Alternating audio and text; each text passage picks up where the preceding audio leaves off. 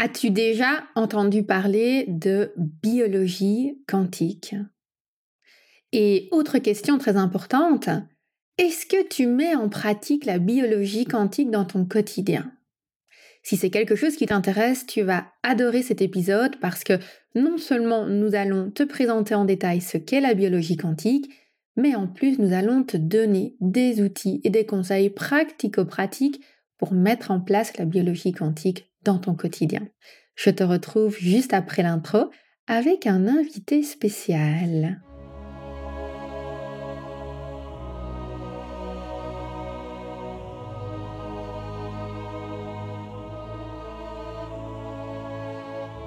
Bienvenue sur le podcast Métasensoriel, un espace qui allie science et spiritualité, conscience et subconscience, visible et invisible, afin de vous emmener à la conquête d'une vie pleine de sens. Ensemble, nous explorons toutes les dualités de l'univers qui nous poussent vers une meilleure connaissance de nous-mêmes, des autres et de notre environnement.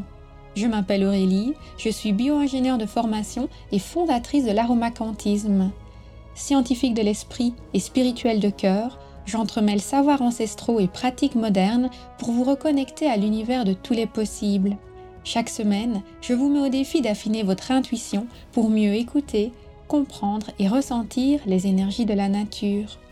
Installez-vous confortablement et profitons ensemble de ce nouvel épisode. Bienvenue dans ce dixième épisode de la sixième saison du podcast Métasensoriel. Aujourd'hui, nous allons discuter d'un sujet qui me passionne, la biologie quantique. Mais ce qui me passionne encore plus, c'est d'avoir l'opportunité de discuter et d'échanger avec des personnes qui utilisent concrètement les principes de la thérapie quantique dans leur quotidien et dans leurs accompagnements. Et dans ce contexte, j'ai invité Robin Malmasson, un ingénieur en vitalité, pour nous parler de la biologie quantique et de son utilisation pratico-pratique au quotidien. Mais je ne vous en dis pas plus, je le laisse présenter. Bonjour Robin. Bonjour Aurélie, merci de m'avoir sur ton podcast. C'est vraiment un plaisir de pouvoir euh, échanger sur ce sujet qui me passionne tout autant que toi. Hein. Et c'est vrai que la raison pour laquelle je me suis lancé dans ce domaine, qui n'est pas encore très répandu, c'est tout simplement parce que j'avais le sentiment qu'il y avait des pièces manquantes. Moi, ce qui me passionne, c'est la vitalité, euh, d'où un petit peu le, le titre que je me suis inventé d'ingénieur en vitalité. Euh, j'étais ingénieur en informatique avant de me reconvertir. Et du coup, j'aime bien le terme ingénieur. Et donc, ce qui me passionne, c'est la vitalité. Et euh, il y a beaucoup d'ingrédients, en fait, qui la constituent. Et euh, j'ai le sentiment que les, les ingrédients les plus répandus, comme l'alimentation, le sport, le sommeil, c'est important, mais il y avait quelque chose de manquant. Et c'est un petit peu ça qui m'a mené à creuser plus loin. Et aussi pour l'anecdote, j'adore, je suis très autodidacte, j'adore faire de la recherche et j'adore la physique quantique de base. Et donc, naturellement, je suis tombé sur, initialement par hasard, je suis tombé sur la biologie quantique. Et en fait, ça m'a tout de suite fasciné. Et donc, j'ai souhaité creuser plus loin. Et euh, voilà, c'est quelque chose que aujourd'hui j'utilise dans ma propre vie et que j'utilise avec mes clients.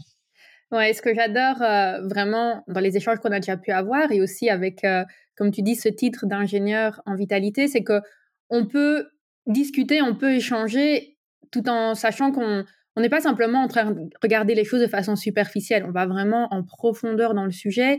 Il y a ce background scientifique qui est très présent. D'ailleurs, je pense que comme moi, tu, tu travailles beaucoup en anglais, tu lis beaucoup euh, de recherches et de livres en anglais. Oui, oui, c'est clair. Voilà. Et donc finalement, pour toi justement, qu'est-ce que ce terme peut-être d'ingénieur euh, de la vitalité, qu'est-ce que ça englobe par rapport à, à qui tu es? Et puis après, on pourra plonger dans le thème de la biologie quantique. Ça marche. Alors, ce que j'aime bien avec le terme ingénieur, c'est le côté un petit peu, j'ai un petit peu l'image de quelqu'un qui bâtit quelque chose. Et euh, bon, ça sonne mieux en anglais, mais en général, je parle de reverse engineering, la vitalité. Et donc, euh, en termes français, en termes plus simples, ça serait, bon, je pars du principe que la vitalité, c'est notre état par défaut. C'est-à-dire qu'on a tous droit à la vitalité, c'est notre droit, c'est notre état de base. Et ce qu'il faut, c'est enlever ce qui nous empêche d'atteindre ça. Et donc, ça peut être la sédentarité, ça peut être des carences nutritionnelles, ça peut être un mauvais sommeil, ça peut être des mauvaises relations, et ça peut être tout ce qui est lié aussi à la, biologie quantique. Donc ça peut être trop peu de soleil, trop de soleil, ça peut être trop trop vivre à l'intérieur, jamais aller dehors, etc. Et donc vraiment ce que j'aime employer, c'est, enfin, comme technique, c'est être méthodique. J'aime vraiment être méthodique. Et comme tu disais il y a deux secondes, Aurélie, c'est j'aime aller voir les choses en profondeur. Ça peut aider d'avoir un regard un peu superficiel initialement. On peut avoir beaucoup d'informations en regardant dans le superficiel. Mais si on veut vraiment aller à la source du problème, et ce qui est en général ce qui m'intéresse, parce que ce que je souhaite, c'est résoudre les problèmes de manière définitive. Si on veut aller à la source du problème, on est obligé d'aller en profondeur dans la majorité des cas. C'est rare, même si la majorité des gens ont juste besoin des fondamentaux, des fois il faut aller en profondeur. Et donc ce côté très méthodique que j'associe un petit peu avec le terme ingénieur. Ouais, j'adore ça et de tout ce qu'on a pu déjà échanger, ça ressort bien. Je sais qu'on avait une fois parlé sur euh, justement cette idée de travailler sur le subconscient et je disais euh, un peu comme toi où tu dis voilà la vitalité c'est notre état par défaut. Je disais la même chose au niveau du subconscient. Je pense que ce qui est important c'est simplement de libérer, d'enlever les couches euh, de mauvaises croyances qu'il y a eu au niveau du subconscient et une fois qu'on arrive à libérer ça, on revient à un état par défaut. Et cet état euh, par défaut est, euh, est un état de bien-être, un état de vitalité. C'est très clair. Complètement.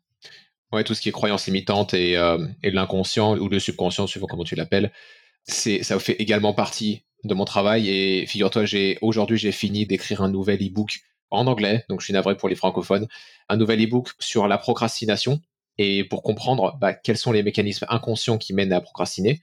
Parce que en tant que coach, dire aux gens quoi faire, c'est même pas la moitié du boulot. Ce qu'il faut, c'est faire en sorte qu'ils le fassent derrière. Et donc, j'ai vraiment voulu aller dans le sujet de la psychologie et de l'inconscient pour comprendre bah, qu'est-ce qui mène les gens à prendre telle ou telle décision. Et de manière générale, comme tu le disais, les croyances limitantes qui déterminent la façon dont on perçoit le monde autour de nous et du coup qui déterminent la façon dont on vit notre vie. Tout à fait. Tout à fait. Je pense que quand on voit le, le pourcentage de personnes qui achètent des programmes, des cours, des coachings et qui ce, le pourcentage qui le fait réellement, c'est assez choquant. Et, une fois qu'on arrive à mettre en place des méthodes pour que les gens aillent jusqu'au bout des choses, c'est là qu'on a les meilleures transformations. Donc, euh, aucun doute que cet e-book va être passionnant. J'ai hâte euh, de le lire. oui, et puis tu es bien placé pour le savoir, effectivement, avec tes, tes propres programmes. Tu m'en avais parlé, il me semble, que la, le taux de complétion n'était pas, c'était pas 100%. Non. bah après, chacun évolue toujours à son rythme, mais le but, c'est de, mettre en place un système qui fait que les gens avancent vite avant d'avoir des problèmes. J'ai l'impression qu'il y a beaucoup de gens qui attendent un peu de toucher le fond ou qui attendent euh, une catastrophe pour se réveiller. Et je crois que notre rôle est vraiment un rôle aussi de prévention et de pouvoir faire comprendre aux gens, non, il faut pas attendre d'être dans le mur pour, euh, pour changer de direction. Quoi. Ouais, c'est l'idéal en fait. Hein. C'est, euh, et le terme que j'aime beaucoup pour les gens comme toi et moi, Aurélie, c'est euh, inspiration. Le terme inspiration. Parce que la plupart des gens, bah, ils sont dans leur, euh, dans leur transe subconsciente en fait. C'est-à-dire qu'ils ont leur routine, ils ont leurs vieilles habitudes, ils ont leur façon de penser. Et c'est ça qui les mène à avoir des résultats qui sont presque prévisibles. Et pour, comment dire, interrompre un petit peu le, en anglais on dirait le pattern, mais pour interrompre un petit peu cette inertie, ce qu'il faut, c'est, pour moi, il y a deux possibilités. C'est soit on est inspiré par quelqu'un, soit on souffre. ce que tu décrivais il y a, deux secondes. Et euh, en général, il faut effectivement les gens, ils ont besoin de souffrir suffisamment pour que ça les sorte de cette transe. Et euh, c'est assez malheureux. Mais la façon dont je le décris, c'est que la souffrance, c'est en ce sens, c'est l'accélérateur de la prise de conscience. Et donc, bien que ce soit assez malheureux, il y a toujours une façon, il y a toujours, on peut toujours donner un sens à notre souffrance. Oui, le seul danger, euh, c'est que pour certaines personnes, on voit quand même qu'il y a un, niveau d'accoutumance à la souffrance. Et les gens, finalement, euh, finissent par considérer que, bah oui, j'aurai mal au dos toute ma vie, c'est normal, j'ai toujours eu des problèmes de sommeil, c'est normal.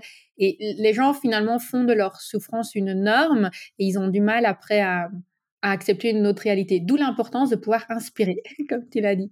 Complètement, exactement. Oui, c'est et ce que je dis souvent, c'est que malheureusement, on a de plus en plus tendance à normaliser la dysfonction. C'est comme ça que j'aime le décrire. C'est-à-dire que, comme tu dis, c'est de plus en plus normal d'avoir mal au dos à partir d'un certain âge.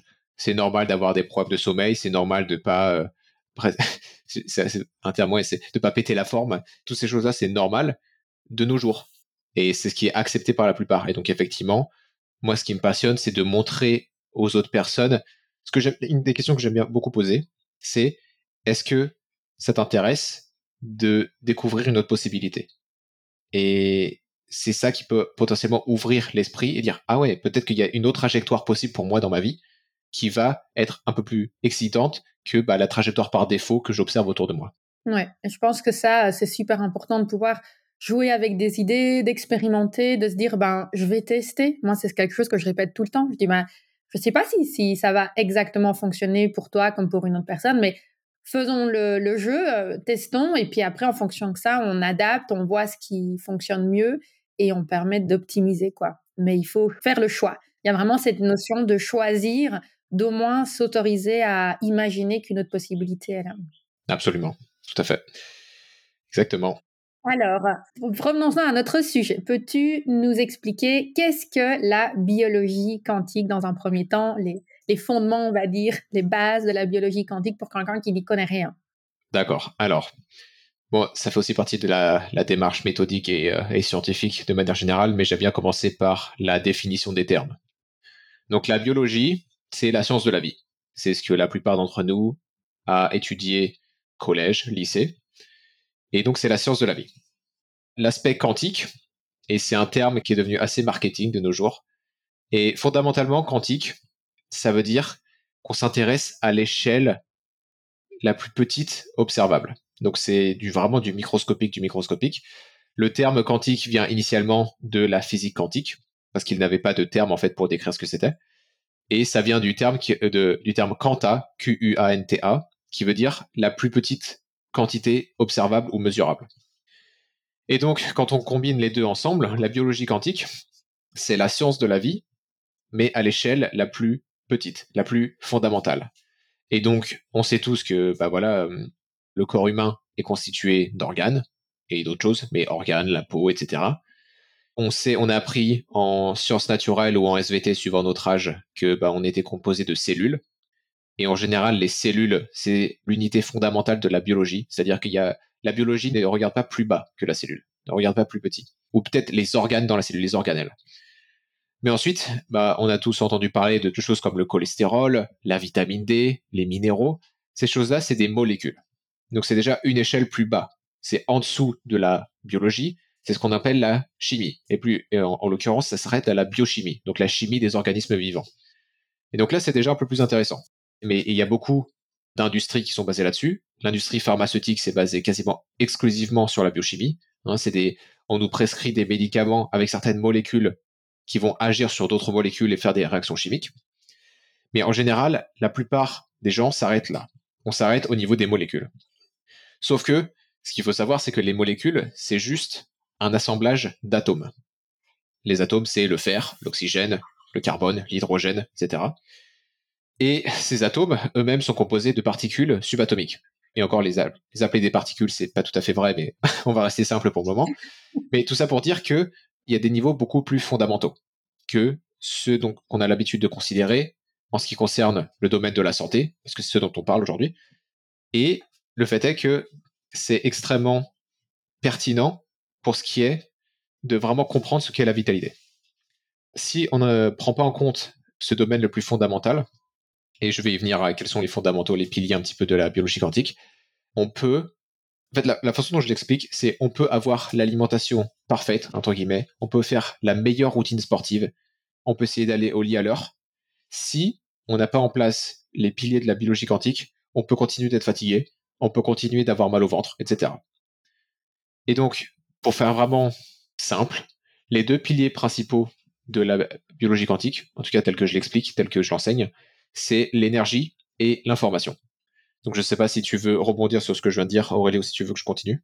Bah, je vais peut-être faire un, petit résumé hein, pour, pour les personnes qui sont confrontées à ce genre de concept peut-être pour la première fois, parce que je trouve que tu l'expliques vraiment bien. Il y a vraiment donc cette idée de oui, l'être humain est un ensemble euh, de cellules, on est un être multicellulaire, et quand on zoome, c'est vraiment regarder l'être humain avec un microscope en fait.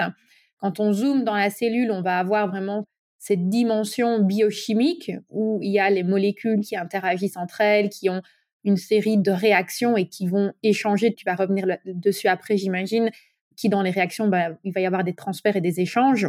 Et quand on regarde ces molécules elles-mêmes, chaque molécule est composée d'atomes. Et c'est vrai que voilà, l'atome, c'est un peu à la base c'est l'unité de mesure, on va dire, de la biochimie. C'est un peu comme on dit, la cellule, c'est l'unité de, de référence au niveau de la biologie.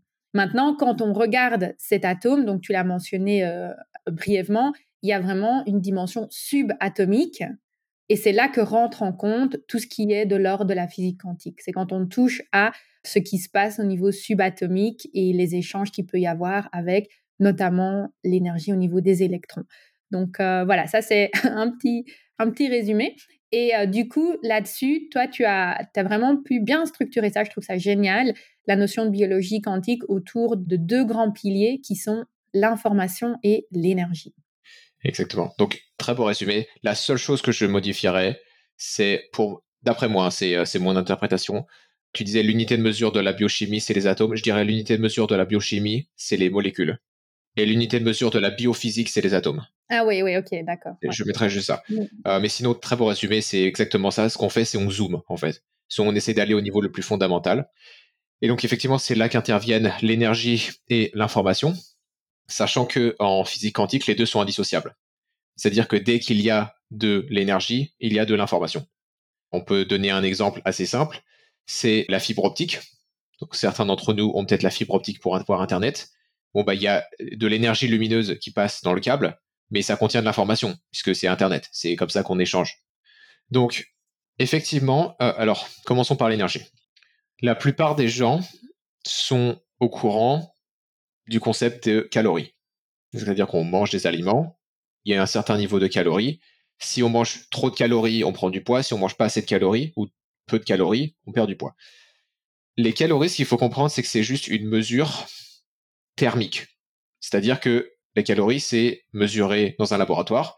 On va brûler un certain aliment et on va mesurer combien de calories sont libérées quand on brûle. Sauf que le corps humain ne marche pas comme ça. Et en fait, le corps humain, on ne brûle pas de calories même si euh, ça sonne bien. Fondamentalement, le corps, c'est pas une usine thermique, c'est pas une fournaise, c'est pas non plus une usine chimique, même si ça contribue. C'est-à-dire que c'est nécessaire, mais c'est pas suffisant. Au niveau le plus fondamental, l'énergie dans le corps humain, elle est électrique. C'est-à-dire que tous les aliments qu'on ingère sont transformés en électrons. Alors les électrons, c'est un type de particules subatomiques. Une fois de plus, je dis particules, c'est pas tout à fait vrai, mais on va rester là, c'est un type de particule subatomique qui s'avère avoir ce qu'on appelle une charge négative. Donc c'est-à-dire il a un petit moins, une charge négative. Et ce qu'on appelle l'électricité de nos jours, que tout le monde connaît, c'est tout simplement la circulation d'électrons. C'est-à-dire que quand les électrons sont en mouvement, ça crée de l'électricité. Et donc, tous les aliments qu'on ingère sont transformés en électrons, et ils vont bouger d'une certaine façon dans le corps pour créer un courant électrique, un courant magnétique avec, et pour juste tout simplement avoir créé ce qu'on appelle une batterie biologique. Donc, je peux aller beaucoup en détail, je ne sais pas où est-ce que tu veux que j'aille Aurélie exactement, mais ce qu'il faut comprendre fondamentalement, c'est que le corps, il est plus électrique qu'il n'est chimique ou thermique, comme avec les calories. Et voir la santé à travers ce filtre de où est-ce que je perds de l'électricité, où est-ce que j'en gagne, ça permet vraiment de retrouver la forme au niveau donc quantique. Oui, mais écoute, je voudrais juste quand même euh, rebondir parce que je sais que mon audience est quand même euh, un petit peu sensible aux notions évidemment quantiques, je l'aborde régulièrement. Donc quand tu dis que l'électron n'est pas simplement euh, une particule, je pense que tu fais allusion au concept de la dualité où en fait l'électron va être soit considéré comme une particule point, soit comme une particule onde. C'est à ça que tu fais allusion, j'imagine? C'est ça. Donc soit comme une onde, pas particule onde. Donc c'est soit comme une soit particule, soit onde, effectivement. Et euh, le fait est que on ne sait pas quand est-ce que c'est quoi. enfin, en général, ça, devient une particule quand on cherche à l'observer. C'est comme ça que ça se passe. Donc à partir du moment où on cherche à mesurer les électrons, ils se transforment en particules. Mais quand on arrête de les regarder, c'est des ondes. Et donc c'est très difficile de pré... en fait c'est impossible de prévoir, de, prédire où est-ce qu'ils sont. Non, et donc ça c'est vraiment le principe de l'incertitude qu'on utilise en thérapie quantique, c'est l'idée de se dire soit on peut savoir où est localisé notre électron, donc sous sa forme de particule. C'est vrai qu'en anglais, j'utilise beaucoup la notion de, point, particule, point. Et ben, c'est vrai qu'en français, ça ne sonne peut-être pas si bien. Ou alors de se dire que on ne sait pas où il est localisé, on sait qu'il est en déplacement, et là, on s'intéresse à sa vitesse. Donc, il y a toujours ces deux informations, en fait, de soit de vitesse de déplacement, soit de localité. Exactement. Donc là, ça peut être, c'est vraiment intéressant d'en parler. J'adore en discuter avec toi. Mais ensuite, avec de manière, pour prendre ton terme pratico-pratique, il n'y a pas besoin de savoir ça pour vraiment en retirer des bienfaits. Et c'est un peu la beauté de la biologie quantique, c'est-à-dire que quand on l'applique quotidiennement et qu'on est juste, euh, on est juste quelqu'un qui veut se sentir mieux, c'est extrêmement simple. Et donc je disais juste avant, bah, ce qu'il faut, c'est penser en termes d'électricité. Bon, mais il suffit de savoir qu'est-ce qui me dérobe de mon électricité et qu'est-ce qui m'en rajoute, qu'est-ce qui me donne de l'électricité. Et une fois qu'on sait ces choses-là, bah, on fait un petit peu moins de ce qui me dérobe, un petit peu plus de ce qui m'en donne. Et c'est comme ça que progressivement, on retrouve vraiment la forme au niveau le plus fondamental. Ouais. J'aimerais que tu puisses euh, détailler un petit peu justement comment cette énergie est stockée dans le corps. Est-ce que tu veux le faire maintenant ou tu veux aborder ça par la suite? Je peux tout à fait le faire maintenant. C'est un bon moment. Alors, c'est là qu'intervient l'eau. H2O, l'eau. Dans le corps, l'eau n'est pas sous forme liquide, en majorité. Elle est sous forme liquide en partie dans le sang, elle est sous forme liquide en partie dans la lymphe, qui est le liquide qui permet d'évacuer un petit peu les déchets, les toxines du corps. Mais dans le reste du corps, l'eau n'est pas sous forme liquide. Et elle n'est pas sous forme gazeuse non plus, sinon on le saurait, on aurait chaud. elle n'est pas sous forme de solide, donc la glace non plus, parce qu'on le saurait aussi. Et en fait, ce qui a été découvert relativement récemment, hein, ça fait moins de 20 ans que ça a été découvert, c'est que l'eau dans le corps humain est sous une quatrième phase. Donc les trois phases de base étaient liquide, solide et gazeux. C'est l'eau dans le corps est sous une quatrième phase, à savoir ce qu'on appelle l'eau structurée. Et sans aller trop dans les détails, l'eau structurée, c'est un petit peu la texture d'un gel, un petit peu comme une, une, confiture, si vous voulez. Et ce gel a des propriétés qui sont très spécifiques, et ce sont littéralement des propriétés qui permettent à la vie d'être. C'est-à-dire que sans ces propriétés, la vie n'existerait pas sur Terre. Et parmi ces propriétés, c'est la capacité de stocker de l'énergie électrique. Donc quand l'eau structurée se forme, et elle se forme spontanément, mais il y a des petites choses qu'on peut faire dans notre vie tous les jours pour augmenter ça, et ça fait vraiment partie des choses pratiques qu'on peut faire. Quand l'eau structurée se forme, elle se dissocie. C'est-à-dire que d'une part, il va y avoir les charges négatives, et d'autre part, il va y avoir les charges positives. Et si vous regardez n'importe quelle batterie ou n'importe quelle pile, vous allez voir un plus et un moins. Tout simplement parce qu'à partir du moment où on a quelque chose avec un côté positif et un côté négatif, ça crée une batterie. Et donc c'est cette eau structurée qui constitue, qui stocke l'énergie électrique dans notre corps. Et donc, une grande partie de la biologie quantique, c'est l'hydratation et faire en sorte qu'on soit bien hydraté. Et ça va plus loin que juste boire de l'eau. On peut s'hydrater de l'intérieur euh, notre corps produit de l'eau qui est absolument pure et qui est tout à fait totalement structurée. Et c'est cette eau structurée donc qui va vraiment permettre d'avoir ce stockage, non seulement le stockage de l'énergie électrique, mais également la communication. Parce que c'est pas suffisant de juste stocker cette énergie. Ce qu'on veut, c'est pouvoir l'envoyer là où on en a besoin. Et la dernière chose que je vais mentionner sur le stockage, et ensuite tu peux rebondir là-dessus, Aurélie, c'est que on a à peu près tous entendu que on est constitué d'à peu près 70% d'eau et que ça décline avec l'âge ce nombre, 70%, c'est vrai, mais en poids. C'est-à-dire que si on me pèse moi, Robin, à peu près 70% de mon poids, c'est de l'eau. Sauf que si, plutôt que de compter en poids, on comptait le nombre de molécules dans mon corps, j'aurais plus de 99,9% d'eau. Et la différence entre 70% et 99,9% vient du fait que les molécules d'eau sont très petites. Elles sont très petites. Donc voilà, j'espère que ça répond à ta question Aurélie, et puis sinon, tu me, n'hésite pas à me demander des euh, précisions. Oui, non, ça répond tout à fait à, ma question. J'ai juste envie de rebondir sur un sujet, même si je sais que ça va un tout petit peu euh, digresser, mais que je trouve quand même important de souligner. Tu as dit, ce sont des, des connaissances d'une certaine façon assez modernes qu'on a depuis moins de 20 ans. Et je pense que ça, c'est quelque chose qui est vraiment crucial à comprendre parce que on a été tous les deux, euh, on a eu tous les deux une éducation universitaire à la base, avec des enseignants à l'université de, on va dire, de toutes sortes de générations, ceux qui sont en fin de carrière, ceux qui sont en début de carrière, en milieu de carrière. Et je pense qu'il faut vraiment comprendre que dans, entre le moment où des connaissances sont découvertes, qu'elles sont acquises, et le moment où elles sont ensuite enseignées à l'université ou dans les différents euh, courants d'enseignement, et puis le moment où elles deviennent vraiment un outil pratique et un réflexe euh, par défaut, il y a, il y a des décennies, en fait, il y a des, des, générations qui doivent... Euh, Complètement. J'allais dire un demi-siècle. Voilà, ouais, ouais c'est ça. Et il y, a, il y a vraiment ce besoin d'oser être pionnier, ce besoin de de s'ouvrir à ce genre de choses. Et là, évidemment, on touche la notion de perception, on touche la notion de croyance. Mais ça, c'est vraiment quelque chose que j'essaye de sensibiliser beaucoup, beaucoup euh, les auditeurs du podcast métasensoriel, c'est de comprendre que il y a vraiment des connaissances extrêmement modernes. Il y a aussi un savoir ancestral, hein, évidemment, euh, que qu'on utilise tout le temps, euh, même dans la thérapie quantique. Mais il y a aussi ces connaissances modernes et il faut avoir cette ouverture de comprendre que ce qu'on pensait avant n'est pas exactement comme ça, qu'il y a des frontières en fait à la médecine moderne qu'on peut aller explorer d'un point de vue quantique, quoi. Complètement. Et je vais juste, juste rajouter une petite chose, et je suis absolument d'accord avec toi, c'est qu'il faut reconnaître que ce qui est enseigné dans nos établissements scolaires et académiques aujourd'hui, c'est presque périmé en fait. Et il y a un autre phénomène qui est un petit peu, en tout cas pour moi c'est alarmant, c'est que la plupart des gens qui se considèrent scientifiques, hein, qui sont dans la communauté scientifique, ils ont perdu l'esprit de la démarche scientifique. C'est-à-dire qu'ils vont rester sur leurs acquis et ils vont considérer que s'ils ont appris quelque chose, c'est gravé dans la roche et ça va jamais changer. Sauf que, par définition, la démarche scientifique, c'est d'être toujours ouvert d'esprit et de chercher à trouver ce qui est faux avec la théorie actuelle. Ce qu'on cherche, c'est constamment chercher qu'est-ce qui va pas et de chercher qu'est-ce qui est mieux. Et ça nécessite d'être constamment ouvert d'esprit et de constamment admettre qu'en fait, on ne sait pas. On ne sait pas. Et le problème, c'est que malheureusement, c'est ce qui freine la majorité des gens aujourd'hui. Et bon, pour revenir sur le sujet du subconscient, bah, il y a de ça, hein. il y a de, il y a de l'ego, il y a le fait que les gens sont un peu défensifs.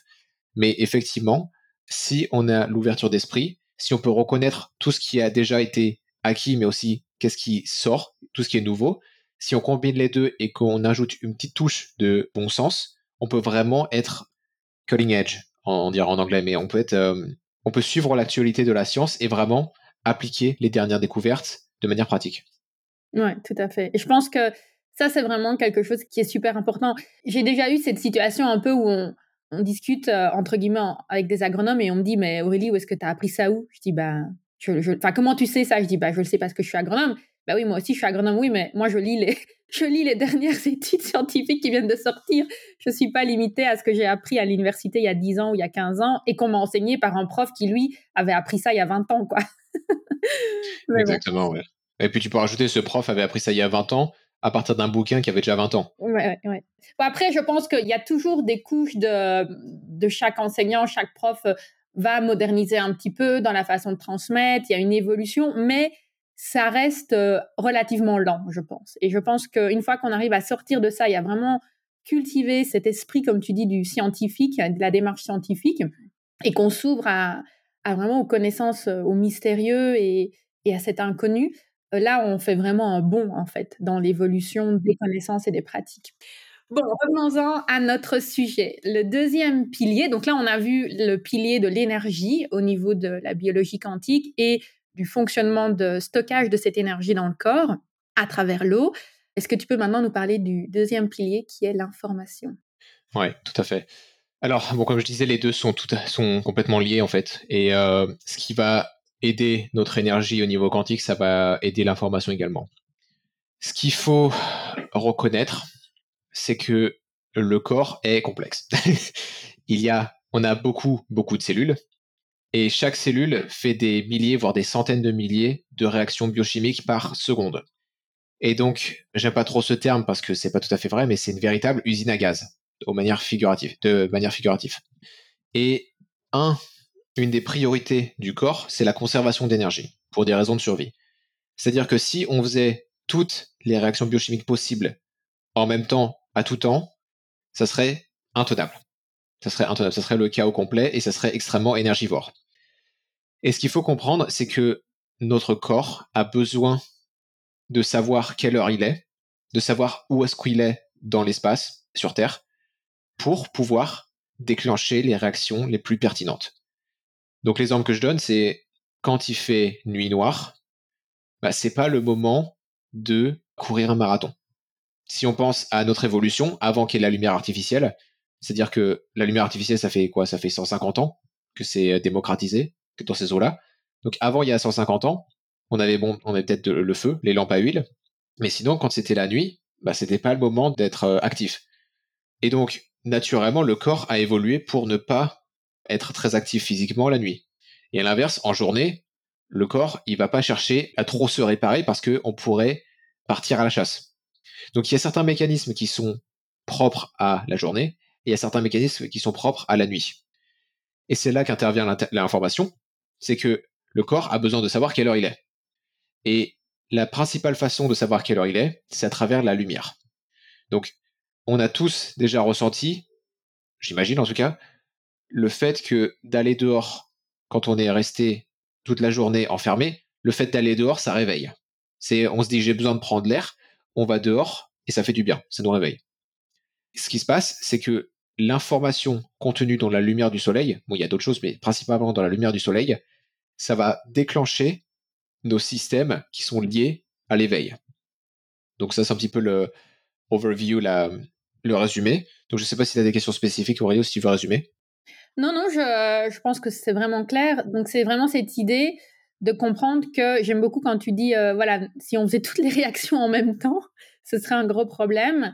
Et euh, c'est l'intelligence, en fait, l'information vient vraiment permettre euh, à l'énergie d'avoir un fonctionnement intelligent, de se dire, OK, à ce moment-ci, mon corps va se régénérer, il va allouer son, son énergie à ça, et à cet autre moment, il va plutôt allouer de l'énergie à, à, fonctionner pour, comme tu l'as dit, chasser, marcher. C'est vrai que on a parfois, on a un peu cette image de oui, mais bon, ça c'était euh, au moment préhistorique, maintenant on fonctionne différemment. Mais c'est super important de comprendre que notre corps a toujours besoin de, de se régénérer la nuit et notre corps a toujours besoin d'être en mouvement et en action la journée parce que, tu vas me dire, c'est encore un, peu peut-être, entre guillemets, sortir du sujet où on peut l'aborder après, mais dans cette mise en mouvement du corps, cette action du corps, il y a un énorme lien avec euh, bah, le bien-être, les émotions, je sais que tu tenais une fois l'exemple de la posture, tu vois, du fait de se tenir droit ou courbé, que ça influence les émotions. Et donc ça, ça montre vraiment, c'est pas simplement euh, la préhistoire ou historique de dire oui, mais maintenant on n'est plus chasseur-cueilleur, on n'a plus besoin de ça. Si, on a toujours besoin de mettre notre corps en action la journée. C'est super important de, respecter cet équilibre. Absolument. Et en fait, notre environnement a évolué considérablement ces quelques dernières centaines d'années, mais notre biologie n'a pas évolué. Et en fait, l'analogie que j'utilise, c'est on est un petit peu comme un poisson hors de l'eau. Et c'est pour ça qu'on a, il y a autant de problèmes de maladies chroniques, de fatigue chronique et toutes sortes de, de symptômes, de maladies, etc.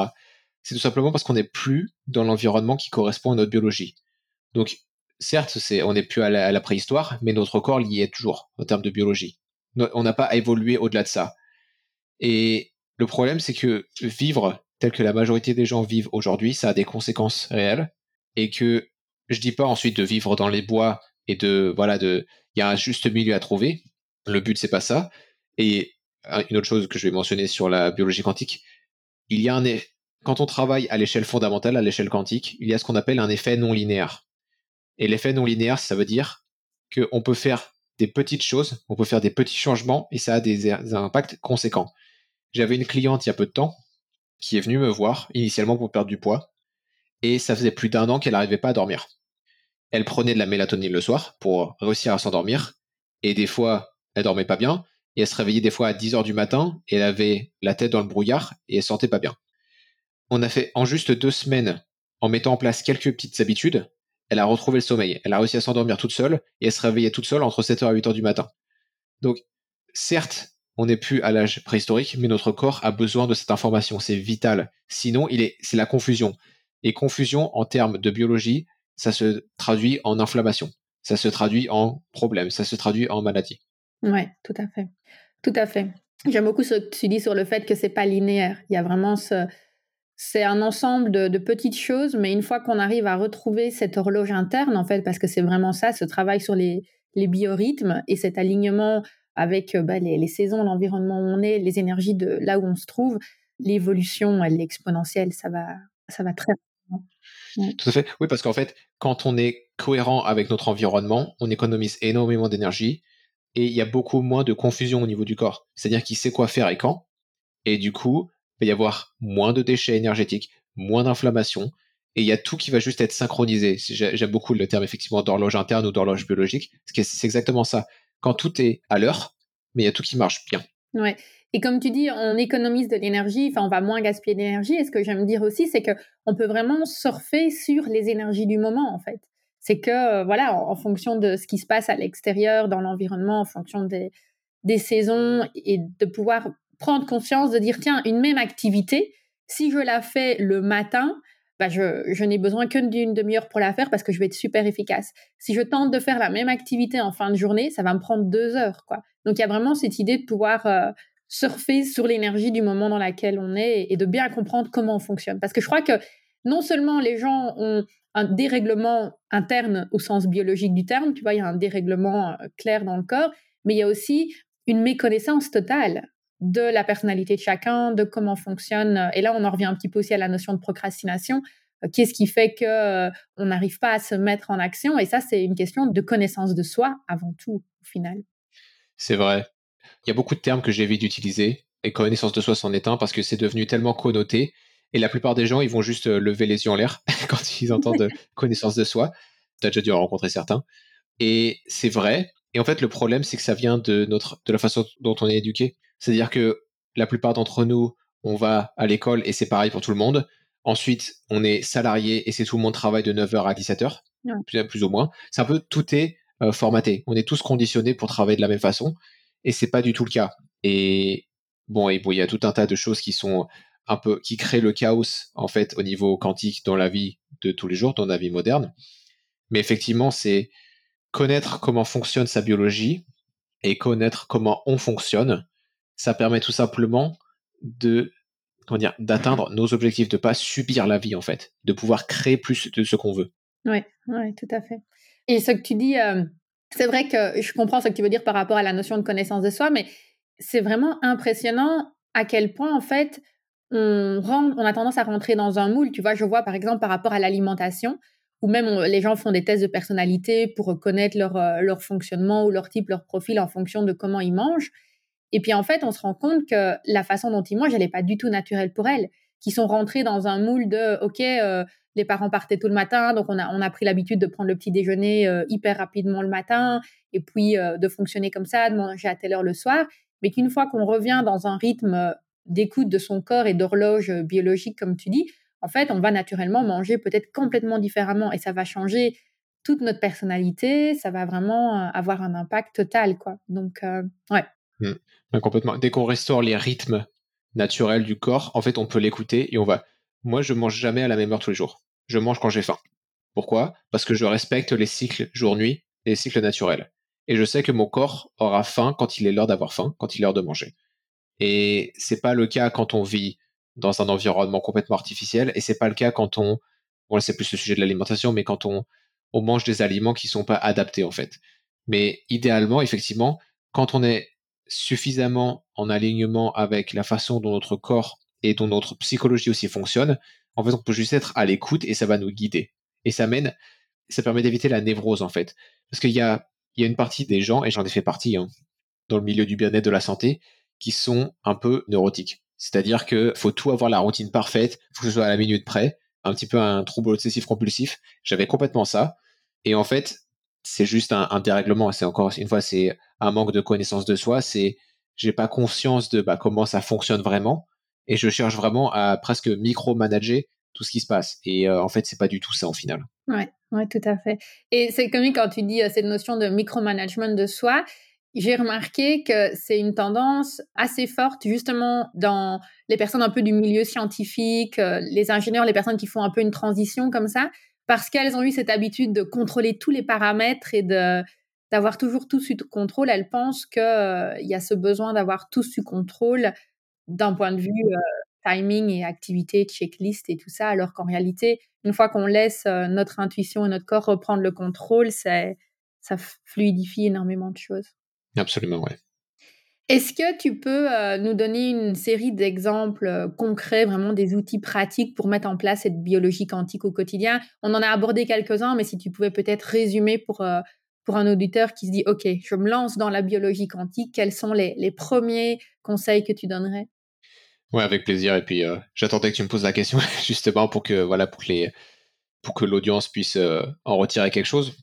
Alors, la première chose, et euh, c'est ce à quoi je faisais allusion quand je parlais de ma cliente plutôt, c'est le cycle jour-nuit. C'est vraiment la chose la plus fondamentale. Et une fois de plus, il n'y a pas besoin d'être parfait.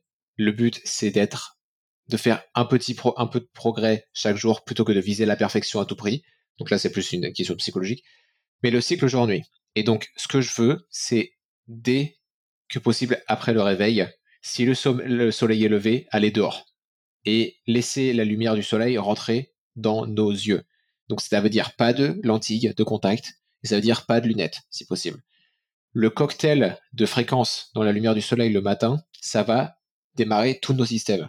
Et aussi, ça va permettre de mieux s'endormir le soir. Donc, c'est absolument fondamental. Et c'est une des choses les plus importantes que vous puissiez faire.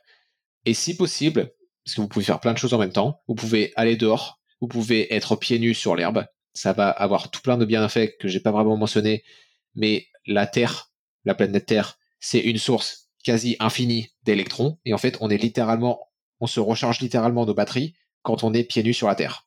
Et ça, c'est un autre problème de la vie moderne, c'est qu'on est complètement déconnecté de la Terre.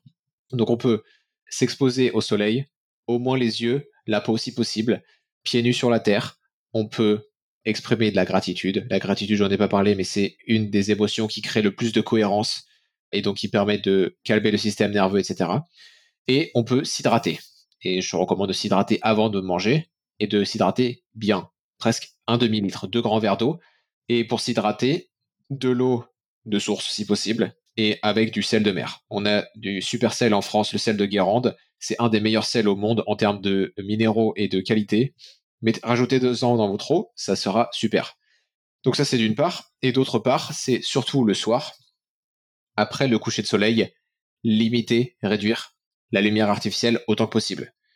Donc je sais qu'on veut tous aller sur la technologie, on veut tous aller sur nos écrans. Autant que possible, c'est réduire la luminosité, c'est utiliser des petites applications sur les téléphones ou tablettes ou des logiciels sur les ordinateurs pour filtrer la lumière bleue. Donc un, écran qui est plus orange voire rouge. il y a des logiciels gratuits comme Flux, Flux, F.lux, euh, LUX pardon. Ce qu'on veut, c'est si on utilise des lampes, on veut des lampes tamisées qui sont dans les tons rouge-orangé et qui sont au sol de préférence, pas au plafond. Et si vous voulez vraiment aller plus loin, ce que je recommande à beaucoup de mes clients, c'est d'utiliser des lunettes euh, spéciales qui bloquent la lumière bleue. Donc elles sont jaunes pour les lunettes en journée et elles sont carrément rouges le soir. Donc certains vont avoir du mal à porter ça et vont pas avoir l'habitude. Tous ceux à qui j'ai fait essayer les lunettes rouges s'endorment tout seuls le soir. C'est ce qu'on veut. Donc ça, ça serait euh, matin et soir. Et ensuite, ce que je dirais en journée, ça serait juste faire des pauses pour aller dehors, pour bouger, pour respirer, pour s'hydrater. Éviter je vais te faire un petit peu une liste, Aurélie, pour des choses que les gens peuvent euh, en retirer. Éviter d'être trop près du routeur Wi-Fi et l'éteindre la nuit si possible. Éviter d'être trop près de toutes sortes de radiations. Donc, euh, même si c'est une antenne 5G, si c'est un téléphone, mettre le téléphone en mode avion si possible. Et voilà, en journée, prendre des pauses pour aller dehors. Une fois de plus, laisser rentrer, laisser pénétrer la lumière du soleil dans les yeux sans lunettes, sans euh, lentilles de contact. Bouger, se mettre au pieds nus sur le gazon si possible, bien s'hydrater, et ça ira déjà très loin. Ouais, tout à fait. Et la vérité, en fait, c'est que on peut peut-être se dire ah mais c'est hyper bateau, enfin ou ça paraît super simple. Mais si on pose la question aux gens, tu fais un sondage dans la rue euh, pour voir qui le fait, ben c'est très peu de gens, très très peu de gens. Et en fait, euh, et quand on, discute avec des personnes qui ont des problèmes de maladies chroniques et que tu leur demandes même les problèmes de sommeil, et je dis, qu'est-ce que la première chose que tu fais le matin Ah bah la première chose c'est dans le lit, on, on prend le téléphone. Déjà on a le téléphone dans la chambre. La plupart du temps il n'a même pas été mis en mode avion euh, pour la nuit. Et euh, la première lumière que les gens ont dans les yeux, c'est la lumière du téléphone. Enfin c'est Exactement. Il n'y a rien de pire pour se dérégler. Et c'est même pas que de se dérégler, c'est que la première chose que tu fais le matin, c'est ça qui va induire des mécanismes d'addiction c'est qu'une fois que la première chose que ton cerveau voit et ressent quand il est encore dans cet état de semi-éveillé, ce sont des écrans et tout, ça, c'est le, la ligne droite euh, pour aller dans des problèmes d'addiction, dépendance aux écrans et tout ça. Complètement. Oui, c'est là qu'on est le plus influençable en fait, au réveil et euh, juste avant de s'endormir. Mmh et effectivement, ces choses-là sont bateaux. Et euh, si on avait trois heures de plus, je pourrais aller dans les dans les mécanismes sous-jacents qui sont très complexes. Mais effectivement, c'est ce que je disais plus tôt, c'est la beauté de la biologie quantique, c'est que c'est bateau dans l'application. Sauf que la plupart des gens qui répondent comme tu as l'a décrit Aurélie qui disent bah c'est c'est bateau, pourquoi je voilà. En fait, c'est un petit peu un mécanisme de défense de l'ego parce que si c'était quelque chose de compliqué, ils auraient une excuse pour ne pas le faire en fait. Ouais. Du coup, ils vont un petit peu mettre de côté ce qui est trop simple, il fait bah non, c'est bateau. Et donc en fait, il y a un petit peu une psychologie là-dedans. Mais oui, c'est bateau, mais essayez ça pendant quelques jours et ça parce que ça prend juste quelques jours de se réaligner et vous allez voir que ça va changer immédiatement. C'est vraiment quelque chose de radical et en fait, on en vient, en tout cas, j'en suis là, moi, mais bon, je suis peut-être, euh, je suis peut-être un peu différent, mais on en vient à être presque accro au fait d'avoir une ambiance tamisée le soir, de s'endormir naturellement. On devient accro au fait de vouloir aller s'exposer au soleil le matin et de naturellement se réveiller avec la lumière du soleil. Et en fait, c'est juste agréable de se réaligner avec les cycles naturels. C'est juste quelque chose, c'est, on se sent juste en alignement. Ça fait juste du bien. Ouais, et on, on y puise tellement d'énergie en fait que c'est plus possible autrement, c'est ça devient instinctif. Et ça c'est aussi parce qu'une fois qu'on le fait, comme tu dis, une fois que tu le mets en place le matin, par exemple moi le matin, bah, hop, je sors, je vais me promener en forêt, ça me donne une bouffée d'oxygène, ça me met de bonne humeur, je connais les chemins en fait, mes, mes promenades du matin sont pas les mêmes que les promenades du soir parce que le matin ça me permet de de voir le soleil se lever à certains endroits, tu vois. Je fais la même chose. et d'avoir ma dose de lumière. Et ça, c'est énorme. Et à l'inverse, tu vois, par exemple, euh, le fait d'éteindre le routeur la nuit. Donc, nous, on a un système automatique qui s'éteint, il s'allume euh, automatiquement à certaines heures, tu vois, pour être sûr, quand on a mis ça en place, on ne doit même pas y penser d'aller l'éteindre. Et en fait, c'est, c'est une évidence, quoi. Pas de téléphone dans la chambre. Enfin, on peut, je conçois même pas les choses autrement. Et une fois qu'on voit que d'autres personnes euh, font autrement, on se dit, mais oui, mais commence par ça, c'est la base. Commence par ça, c'est le meilleur conseil que je peux te donner, c'est le plus simple ça n'a rien de scientifique. Enfin, ça n'a rien. Si, c'est très scientifique. C'est gratuit. Oui, c'est gratuit.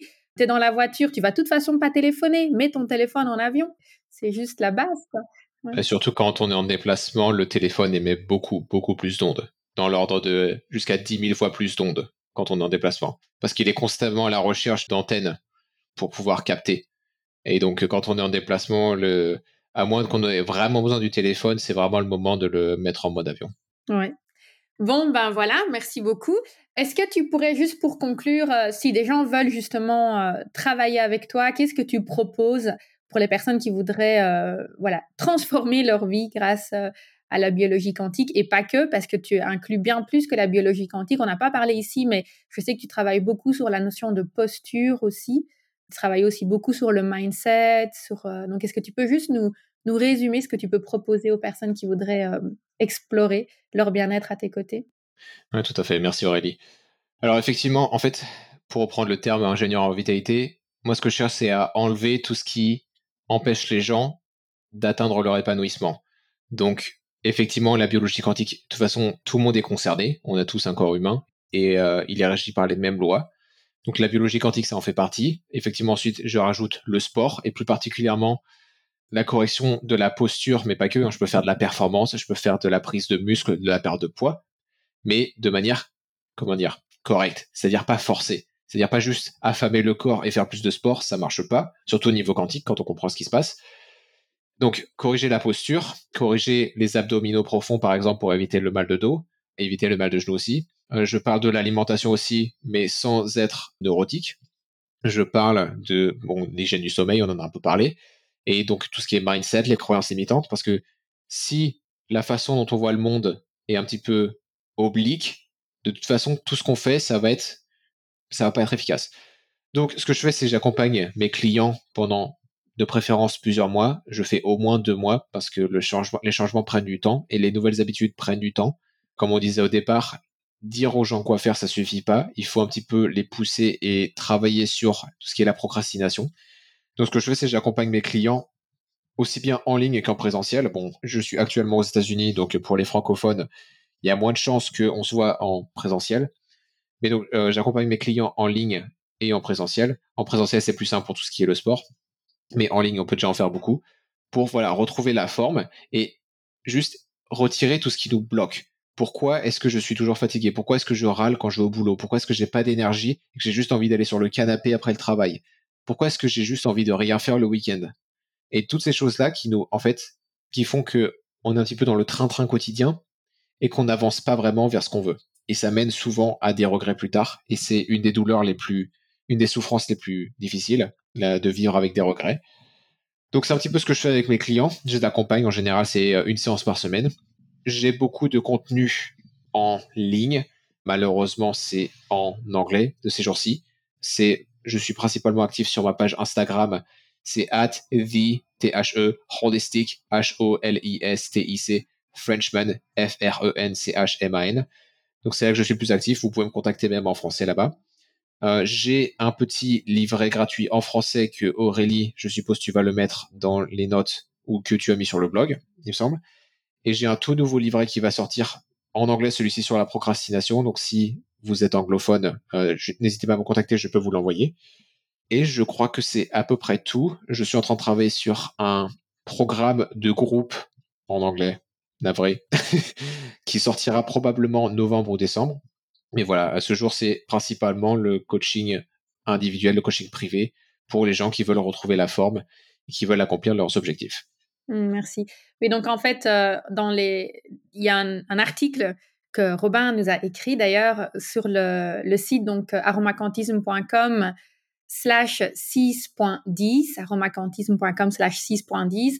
Et là, vous pouvez aller euh, voir l'article en détail. C'est un résumé de tout ce qu'on vient de dire plus en bas de page une, petite présentation de Robin et le lien vers son site internet et, son guide et toutes les autres choses qu'il aura encore créées entre le moment où vous écouterez cet épisode et le moment où on vient de l'enregistrer. Donc, euh, ben voilà, je pense qu'on a vraiment bien fait le tour. Merci beaucoup, Robin. C'était hyper intéressant. J'adore. Euh, et je sais qu'on a fait que. Euh, on a été un peu en profondeur, mais on est aussi resté superficiel dans le sens où chaque thème peut être approfondi d'une puissance incroyable. Donc, c'est vraiment c'est ça qui est fascinant. C'est ça qui est fascinant. Donc, merci à toi pour ta venue sur le podcast et nous, on reste en contact comme d'habitude. Avec plaisir, je t'en prie. Merci Aurélie. Bye.